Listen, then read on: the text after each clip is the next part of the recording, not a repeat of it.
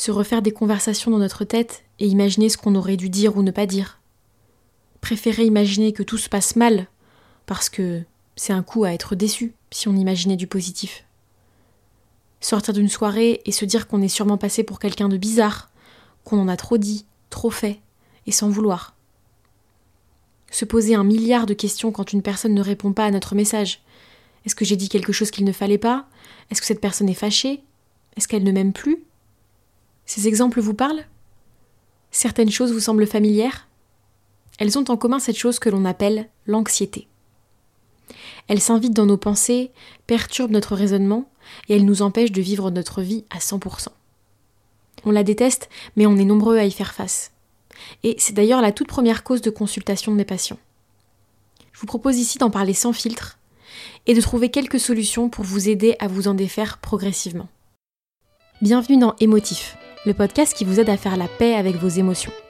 Je suis Barbara Chamarbois, je suis passionnée par les émotions et la manière dont elles façonnent toute notre vie. Je suis convaincue qu'elles peuvent nous aider à vivre une vie épanouissante dès lors qu'on apprend à vivre en paix avec elles. C'est sur ce sujet que je vous accompagne en séance individuelle, toujours avec bienveillance et sans jugement. Et je vous donne rendez-vous ici, le lundi matin, dans ce podcast, où je vous partage des pistes de réflexion, des retours d'expérience, et aussi des outils pour vous aider dans votre propre chemin vers l'harmonie et l'épanouissement. Alors aujourd'hui, j'ai envie de sauter dans un sujet qui me tient tout particulièrement à cœur, parce que, aussi loin que je me souvienne, j'ai toujours été une personne anxieuse. Je viens d'avoir été très souvent qualifiée de peureuse. À l'adolescence, j'ai été sujette à beaucoup de crises d'angoisse. Et quand l'âge adulte est arrivé, avec son lot de responsabilités et d'incertitudes, bah, j'étais souvent tétanisée. C'est donc aujourd'hui, en toute humilité, que je viens vous parler de ce sujet, puisque bah, moi-même, je reviens de loin. Et pourtant, aujourd'hui, à force de travail, de thérapie et de volonté, je me vois passer des journées entières sans une seule fois m'inquiéter de l'avenir, entreprendre des projets risqués en ayant confiance et vivre des relations plus apaisées. Ce que je veux vous dire par là, c'est que si moi j'ai réussi à le faire, à vaincre cette anxiété quasi permanente, ben, je vous garantis que vous le pouvez vous aussi. Alors pour commencer, je voudrais juste faire un petit aparté sur le fait qu'on confond tous un peu le stress, l'anxiété, la peur, les phobies, les angoisses, etc. Mais tout ça, à la base, c'est une même émotion, la peur. Mais à des niveaux d'intensité avec des déclencheurs différents. Je ne vais pas m'attarder sur chacun d'entre eux, mais dites-moi si ça vous intéresse, je pourrais développer chacun de ces points dans d'autres épisodes. Mais je voudrais juste quand même clarifier la différence entre le stress et l'anxiété. Pour faire très simple, le stress, c'est la peur face au présent. Par exemple, j'ai un coup de stress parce que je me suis mise en retard et que je dois courir après mon train. L'anxiété, c'est la peur face au futur que l'on imagine. Donc euh, en courant après mon train, je commence à imaginer la cascade de problèmes qui vont m'arriver si jamais je n'arrive pas à monter dedans. Bah, par exemple, si je rate mon train, je vais perdre de l'argent, je vais être en retard, tout le monde va me faire la gueule, etc. Donc on peut souffrir des deux en même temps, mais faire la différence entre les deux, c'est important, parce que beaucoup de gens pensent souffrir du stress, mais en situation réelle de stress, donc quand c'est ponctuel et de circonstances, par exemple courir après son train, bah, ils s'en sortent beaucoup mieux que ce qu'ils pensent mais c'est plutôt l'anticipation négative de ce qui pourrait arriver qui les fait souffrir au quotidien, et ça, c'est l'anxiété. Mais de toute façon, que l'on parle de l'un ou de l'autre, on se rappelle que c'est une émotion, donc c'est un message que notre corps nous fait passer pour nous alerter, comme je l'expliquais dans le dernier épisode. Donc c'est toujours utile et légitime. On va parler juste après de l'anxiété qui peut nous ronger et nous procurer du mal-être, mais n'oublions pas que si cette anxiété elle existe, c'est que dans certains cas, donc quand elle n'est pas quotidienne et douloureuse, elle est utile. Et oui, parce que la peur, elle apparaît dans des situations qui, pour notre cerveau, peuvent contenir du danger. Donc par exemple, quand vous vous préparez à une prise de parole importante et que vous ressentez de l'anxiété, bah, c'est pas quelque chose qui est anormal. C'est même plutôt utile et sain tant que ça reste modéré encore une fois et que ça vous empêche pas de finalement prendre la parole. Mais le fait que vous ressentiez une quantité gérable d'anxiété avant cet événement important, bah, ça signifie que vous avez conscience de l'enjeu et puis ça vous permet aussi de catalyser votre concentration et votre énergie dans la préparation de cette prise de parole. Mais le souci, c'est que l'anxiété, c'est souvent quelque chose qui est disproportionné par rapport au danger réel d'une situation. C'est-à-dire que les craintes que vous avez, bah, généralement, elles sont peu rationnelles par rapport au danger réel de la situation à laquelle vous faites face. C'est pour ça que l'anxiété, bah, ça peut nous tétaniser. Et quand c'est le cas, on a envie que d'une seule chose, c'est d'éviter ce qui nous fait peur. Et c'est comme ça qu'on se retrouve, à cause de notre peur, à s'empêcher de vivre de belles choses. Préférer rester célibataire par peur de souffrir ou d'être délaissé, refuser une opportunité professionnelle par peur de ne pas être assez doué, refuser d'essayer un nouveau sport par peur du regard des autres. Et là, c'est la double peine. Parce que d'un côté, on s'empêche de vivre pleinement en imaginant ce qui pourrait nous arriver de pire si finalement on osait. Et puis de l'autre côté, l'évitement, bah, ça renforce l'anxiété. Et oui, c'est ça qui est vraiment pernicieux dans l'anxiété. Parce qu'au départ, quand vous allez éviter ce qui vous angoisse, vous allez vous sentir soulagé. Mais petit à petit, bah, ce soulagement, il va vous encourager à éviter toutes les situations semblables. Et plus vous évitez ce qui vous fait peur, plus vous faites grandir votre anxiété. C'est vraiment un cercle vicieux.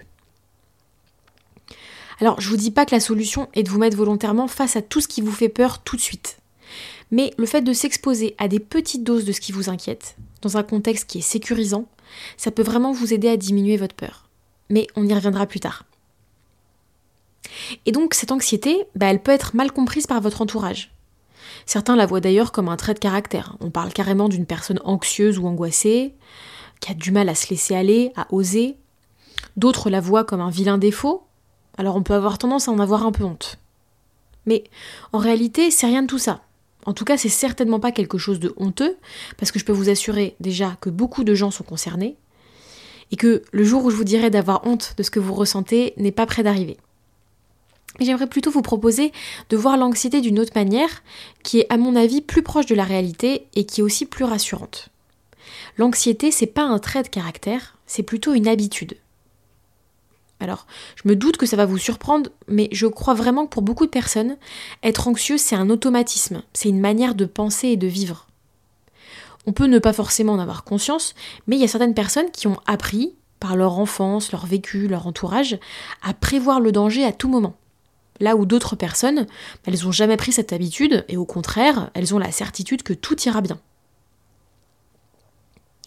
Et ça, bah, ça se cache dans votre manière de penser on a tous des convictions, des choses qu'on ne remet pas en question parce qu'on en est sûr et certain. Mais pour beaucoup de choses, c'est utile parce que ça nous fait gagner du temps et de l'énergie. Par exemple, le fait de savoir que votre salaire va arriver à la fin du mois sur votre compte bancaire, que l'hiver arrive après l'automne, etc. Mais pour d'autres, bah, ces convictions, elles insinuent que quelque chose de mal pourrait vous arriver, qu'un danger est imminent, alors que c'est uniquement l'anxiété qui vous parle. Mais comme il est difficile d'avoir conscience de ses propres certitudes, bah, il est aussi difficile de les remettre en question tout seul. Dans leur livre, les docteurs Elliot et Smith ont mis en avant cinq types d'idées inquiétantes qui sont à l'origine de l'anxiété. Alors d'abord, il y a le perfectionnisme. C'est la certitude qu'il faut que tout soit sans erreur, sinon c'est un échec. Le besoin d'être doué tout de suite, même si on débute.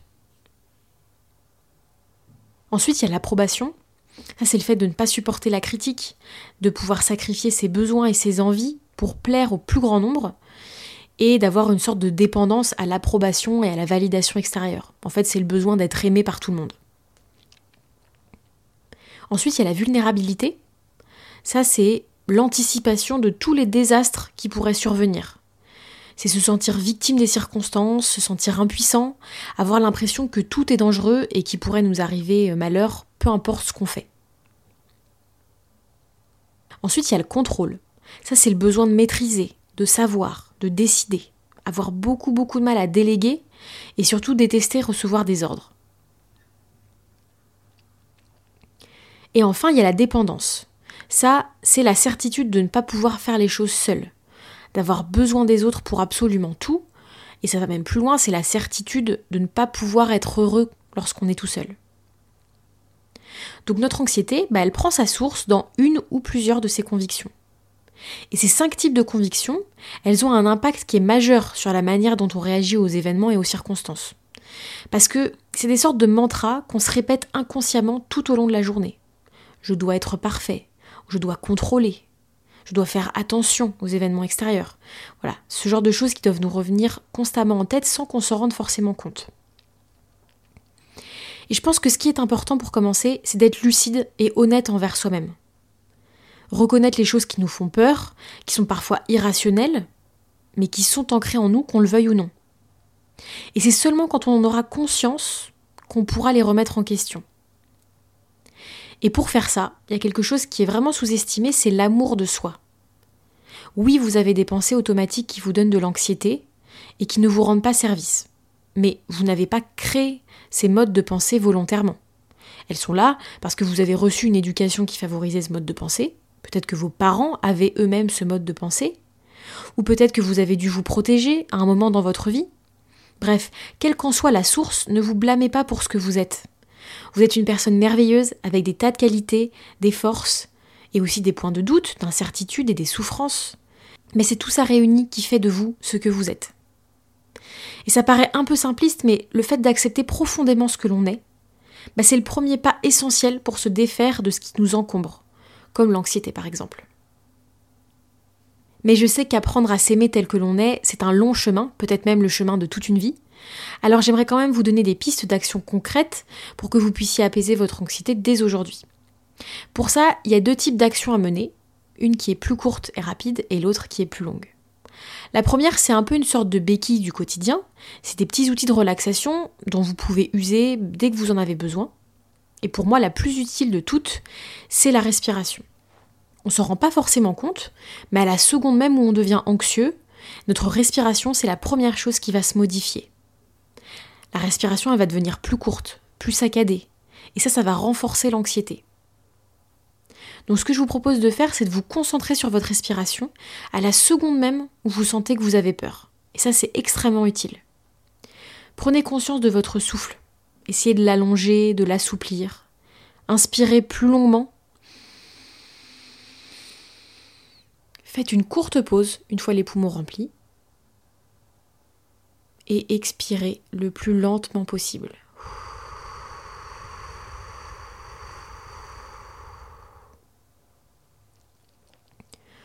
Vous pouvez le faire n'importe où, même quand vous n'êtes pas seul, n'importe quand. Vous pouvez le faire n'importe où, n'importe quand, même quand vous n'êtes pas seul dans votre intimité. Et le fait d'apaiser votre respiration, bah, ça va vous permettre de focaliser votre attention sur quelque chose d'autre que la peur, mais ça va aussi vous permettre d'apaiser votre corps et de relâcher les tensions. Si c'est trop difficile pour vous de faire ça, ou que votre anxiété est déjà trop présente, il y a quelque chose que vous pouvez faire qui fonctionne très bien, c'est de chanter. Mettez votre musique préférée et chantez. En chantant, vous prendrez une respiration qui sera plus ample et plus apaisée, mais sans vous en rendre compte. Et puis ça se mêlera au plaisir d'écouter une musique qui vous fait du bien, et ça vous aidera à vous sentir un peu mieux. Bon, je vous accorde que là, avoir un petit peu d'intimité, généralement, c'est mieux. Sauf si vous êtes téméraire et que ça vous dérange pas de chanter en public. Mais je vous garantis que c'est une méthode qui est très efficace. Et je vous avais parlé d'une autre méthode, mais qui est plus longue et demande plus de volonté. Mais pour moi, c'est le seul moyen de se défaire de l'anxiété. Je l'évoquais tout à l'heure. C'est de s'exposer à ce qui vous fait peur. Quand vous avez identifié ce qui vous rend vraiment anxieux, essayez de vous y exposer. D'abord à toute toute petite dose, et puis un peu plus progressivement. Je suis d'accord que ça demande du courage et qu'on préférerait tous avoir une baguette magique plutôt que de devoir s'exposer à des situations inconfortables et un peu douloureuses. Mais le fait de faire ça, ça va pas seulement vous faire gagner en apaisement et diminuer votre anxiété, ça va aussi vous faire gagner en confiance en vous. Donc voilà comment vous pouvez procéder. Prenez une peur précise que vous avez. Je vais vous donner mon propre exemple. J'avais une peur panique des chats. Dès que j'en voyais un, j'avais peur qu'il me grive, qu'il me saute dessus, et j'imaginais toujours ce qui pouvait arriver de pire en leur présence. Bref, j'en avais très peur. Donc voici ce que j'ai fait et que vous pouvez faire vous aussi avec vos propres peurs. Petit pas après petit pas, j'ai approché ce qui me faisait peur. Je me suis appuyée sur des gens de confiance qui ont pu m'aider à apaiser ma peur et à me faire sentir en sécurité tout simplement. Donc d'abord, je restais seulement dans la même pièce que le chat, qui était dans les bras d'une personne de confiance, et puis j'attendais. J'essayais de voir comment je me sentais, faire des exercices de respiration, rester volontairement dans cet inconfort gérable. Le but, c'est pas de vous mettre dans une situation où vous allez paniquer immédiatement, c'est plutôt d'accepter le fait que vous soyez inconfortable, que ce soit désagréable, mais de rester là, avec vous-même, peut-être accompagné de quelqu'un qui peut vous aider à vous sentir en confiance, et de rester là. Analysez ce qui se passe pour vous, prenez le temps, et observez à quel point vous êtes capable, même si vous avez peur, de le faire. Et observez aussi à quel point bah, il se passe rien en fait. Une fois que vous arrivez à des premiers petits pas, bah, essayez de graduellement augmenter la difficulté. Moi par exemple, ensuite, j'ai essayé de caresser le chat.